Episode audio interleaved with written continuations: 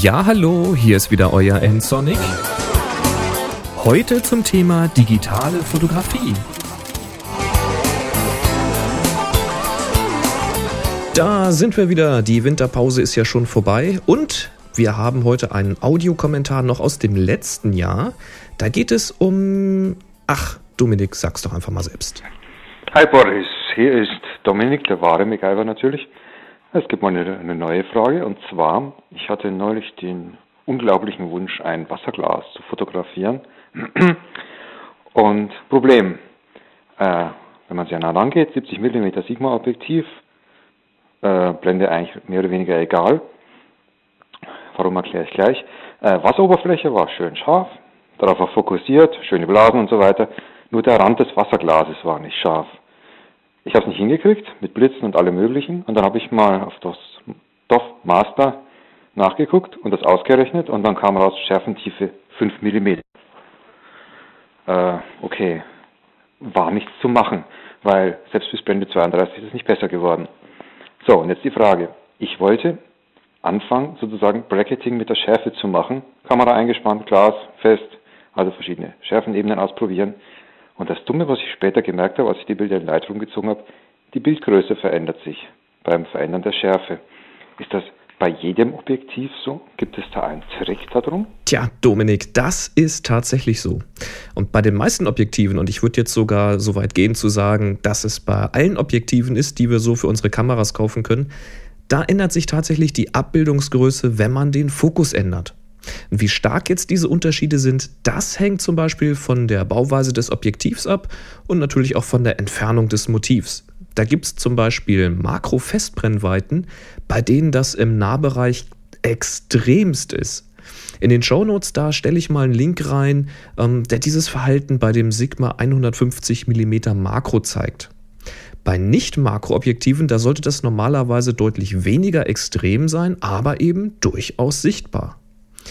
Nun bin ich allerdings kein Optiker und ich habe das auch nicht studiert, daher kann ich jetzt nicht genau sagen, warum das so ist. Bei innenfokussierten Objektiven soll dies stärker auftreten, denn soweit ich erfahren konnte, soll man diesen Effekt ausgleichen können, wenn man die Länge des Objektivs ändert beim Fokussieren, also zum Beispiel eine Linsengruppe weiter herausfahren lässt.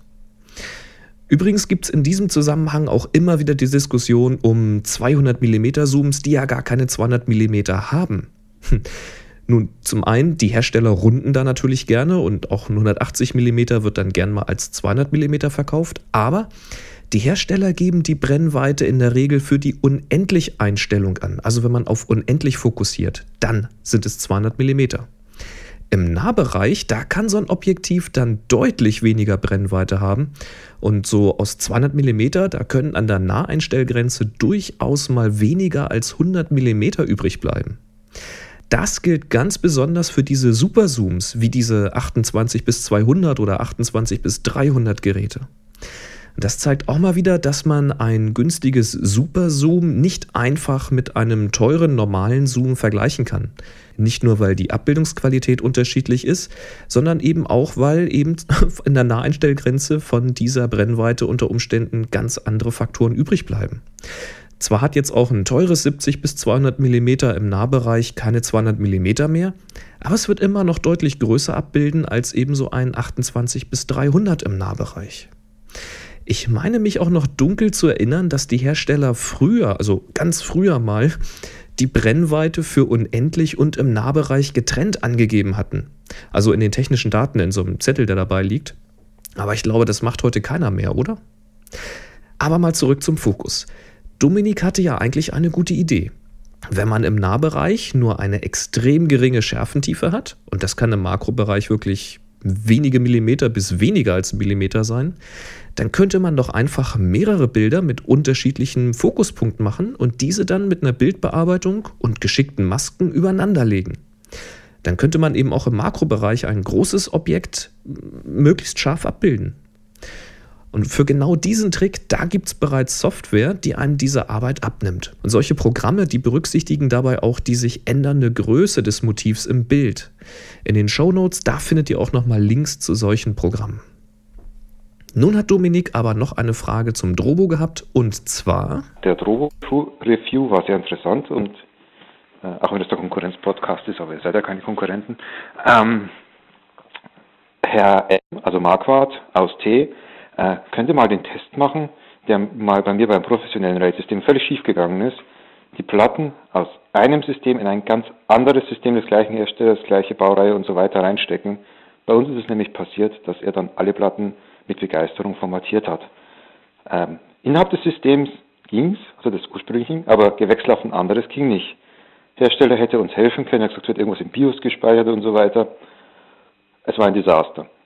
Zwar nur mit einem Probedatensatz, aber Desaster. Und das würde mich für ein Trobo interessieren. Ein neues System, das die alten Platten nie gesehen hat. Was tut es damit? Wenn es das kann, super.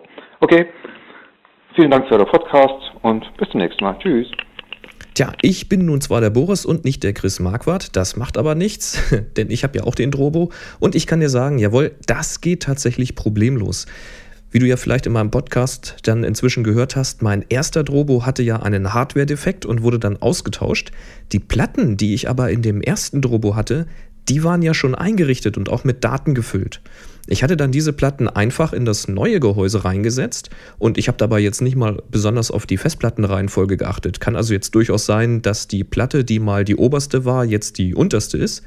Naja, und dann habe ich den Drobo einfach wieder eingeschaltet und siehe da, alle Daten waren wieder verfügbar. Also, was das angeht, gibt es da offenbar wirklich keine Probleme. Und der Support sagt sogar, dass man die Platten aus einem alten Drobo, also aus der ersten Generation, problemlos in der zweiten Generation laufen lassen kann. Ob das jetzt auch umgekehrt funktioniert, weiß ich nicht. Aber da habe ich erstmal keine Angst. Also, Dominik, da gibt es Entwarnung.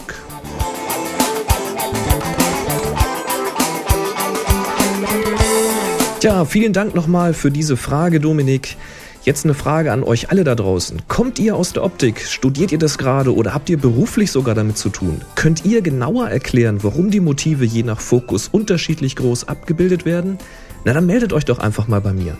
Entweder hinterlasst ihr eure Erklärung in maximal drei Minuten auf der Voicebox unter 055 51 99 5874 oder ihr schreibt einen Kommentar zu dieser Folge 183 unter www.nsonic.de slash podcast. Und außerdem könnt ihr mir natürlich Kommentare, Fragen und Ergänzungen auch per Mail zukommen lassen über die Kontaktseite zum Beispiel www.nsonic.de oder eben direkt an info.nsonic.de. Und nsonic schreibt sich N-S-O-N-I-C. Wenn du mich mal persönlich kennenlernen und leicht noch etwas zur Fotografie lernen möchtest, na dann komm noch zu einem Fotoworkshop. Chris Marquardt und ich werden dieses Jahr fünf Workshops anbieten. Der Workshop im Kloster Inzighofen im September, der ist bereits für Anmeldungen geöffnet und schon ganz gut gefüllt. Weitere Termine und Inhalte erscheinen dann in Kürze auf der Happy Shooting Workshop Seite.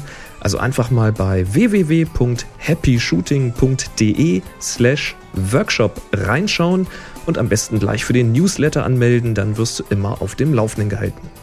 Vielleicht sehen wir uns ja schon bald auf einem der Workshops. Ich freue mich drauf. Jetzt wünsche ich euch aber noch viel Spaß beim Ausprobieren der Bildgrößenänderungen in verschiedenen Entfernungen und Fokuseinstellungen. Ja, und wenn es euch gefallen hat, dann empfehlt mich bitte weiter. Und jetzt macht's gut. Bis zum nächsten Mal. Tschüss. Sie hörten eine weitere Produktion von nsonic. Www.nsonic.de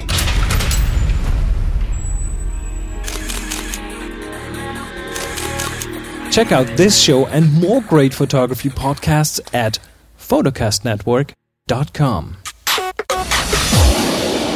photocastnetwork.com